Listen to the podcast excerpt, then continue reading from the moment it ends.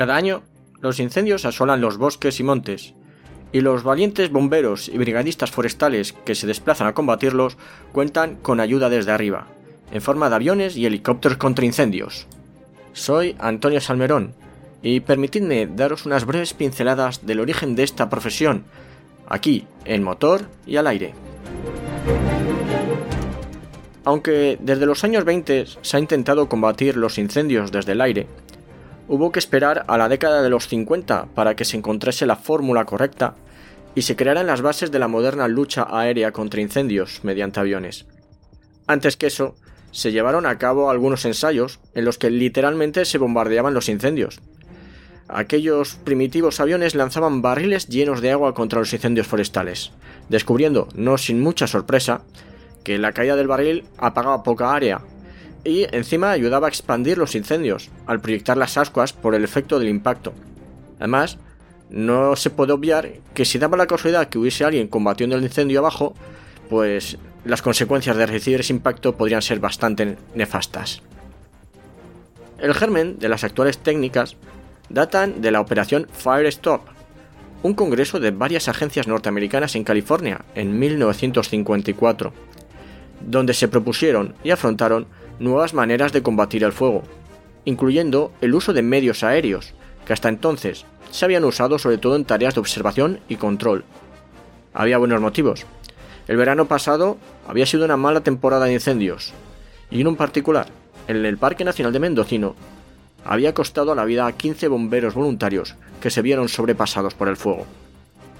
Joe Ellie, guardabosques del Servicio Forestal de Willows, California, obtuvo la autorización para estudiar e investigar la forma de descargar agua contra los incendios para poder así combatirlos y apoyar a los bomberos forestales.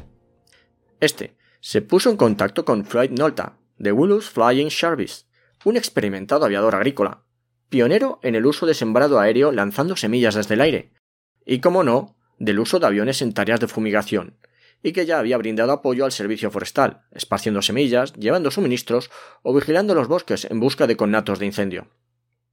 A Floyd le preguntaron sobre cómo descargar agua sobre un incendio, y aunque no estaba seguro de que la idea fuese a prosperar, aceptó el reto, presentando una semana después una Boeing Stearman modificada con un tanque de 630 litros de agua en el asiento delantero, que se vertía por una escotilla abierta en el suelo del aparato que se accionaba mediante una cuerda.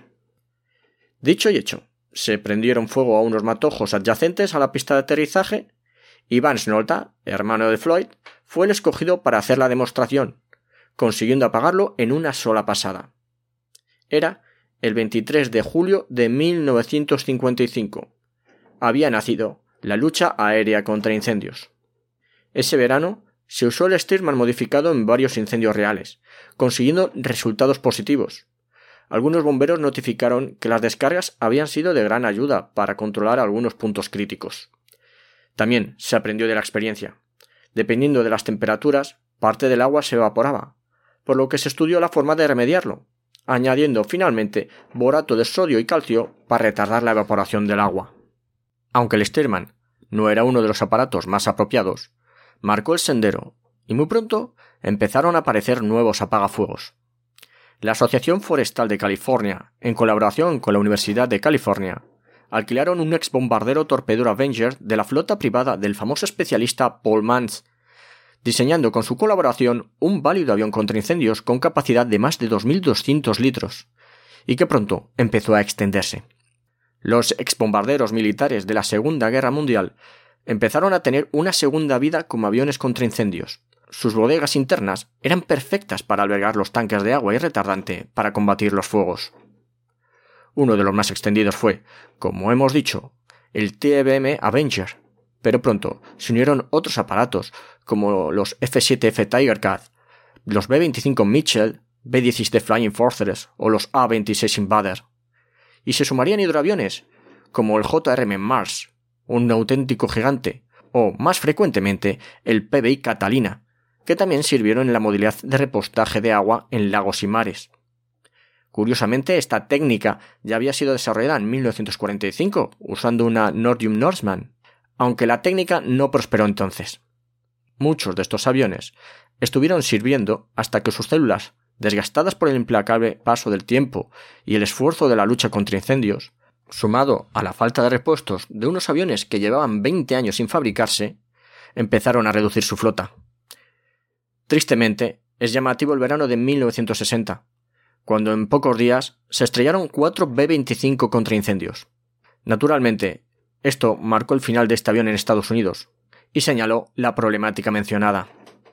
Se fueron adaptando modelos más recientes, como los S-2 Tracker o los PV-2 Neptune, dados de baja del servicio militar recientemente, o adaptarlos directamente desde fábrica, mientras la industria empezaba a dar soluciones. El hidroavión Canadair CL-215, el popular apagafuegos del Grupo 43 aquí en España, el considerado el primer avión contra incendios, diseñado expresamente para tal labor, apareció a finales de los 60. Otros aviones más modernos o de uso agrícola empezaron a ofrecer kits para transformarlos en aviones contra incendios. Hoy día, las flotas se han perfeccionado, usándose desde los pequeños y extendidos Air Tractor de eficacia bien probada a los descendientes del CL 215, llegando a modelos de aviones comerciales como el DC-10 o incluso un Boeing 747, con gran capacidad de agua y retardante. Aunque la utilidad de tales monstruos está restringida a escenarios concretos por su falta de maniobrabilidad en terrenos agrestes. Por supuesto, no me olvido de los helicópteros contra incendios, aparatos polivalentes que son capaces de desplazar a brigadas forestales a la otra punta del bosque para atajar las llamas, creando cortafuegos, o bien descargar agua sobre las llamas, bien mediante depósitos fijos, o más habitualmente Bambi Buckets, las cestas suspendidas con las que pueden cargar agua desde cualquier masa acuática, desde lagos y ríos a piscinas o depósitos preparados por los bomberos. Su uso generalizado empezó casi a la par que los aviones, a finales de los 50, principios de los 60, comenzaron los ensayos con diversos métodos de repostaje de agua, como mangueras de aspiración para llenar depósitos, o los ya mencionados Bambi Buckets, que se consideraron plenamente operacionales a primeros de los años 60. Y voy terminando esta breve reseña, que sé que os habrá sabido poco, pero os aviso que solo es la antesala de lo que os estamos preparando, un programa en el que disfrutaremos de la participación de auténticos profesionales del sector, pilotos de lucha contra incendios que han estado combatiendo las llamas a lo largo y ancho de la península. Así que me despido esperando que os haya gustado este aperitivo y deseando volver a la carga con el resto del equipo.